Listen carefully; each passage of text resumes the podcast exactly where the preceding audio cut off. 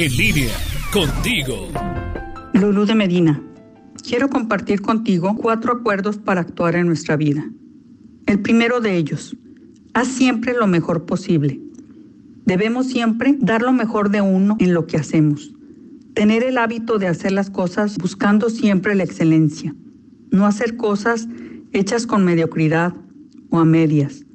Todos podemos mejorar en lo que hacemos. Segundo, honra tus palabras. Es decir, ser coherente con lo que piensas, sientes, con lo que haces. Ser auténtico te hace respetable ante los demás y ante ti mismo.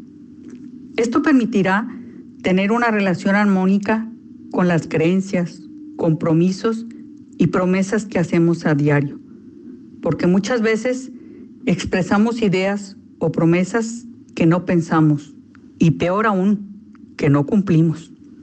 Tercero, no te tomes nada personal. ¿Quién no ha sufrido por acciones o palabras de otra persona? Pero hay que usar la razón para ver que muchas veces ciertas circunstancias o acontecimientos hacen que el otro actúe así. Libérate de rencores, analiza las emociones que te provocó ese acto, pon en práctica la empatía y la reconciliación. Cuarto, no supongas. No des nada por supuesto. Si tienes dudas, acláralas. Suponer te hace inventar historias increíbles que solo envenenan el alma y no tienen fundamento. ¿Te has fijado?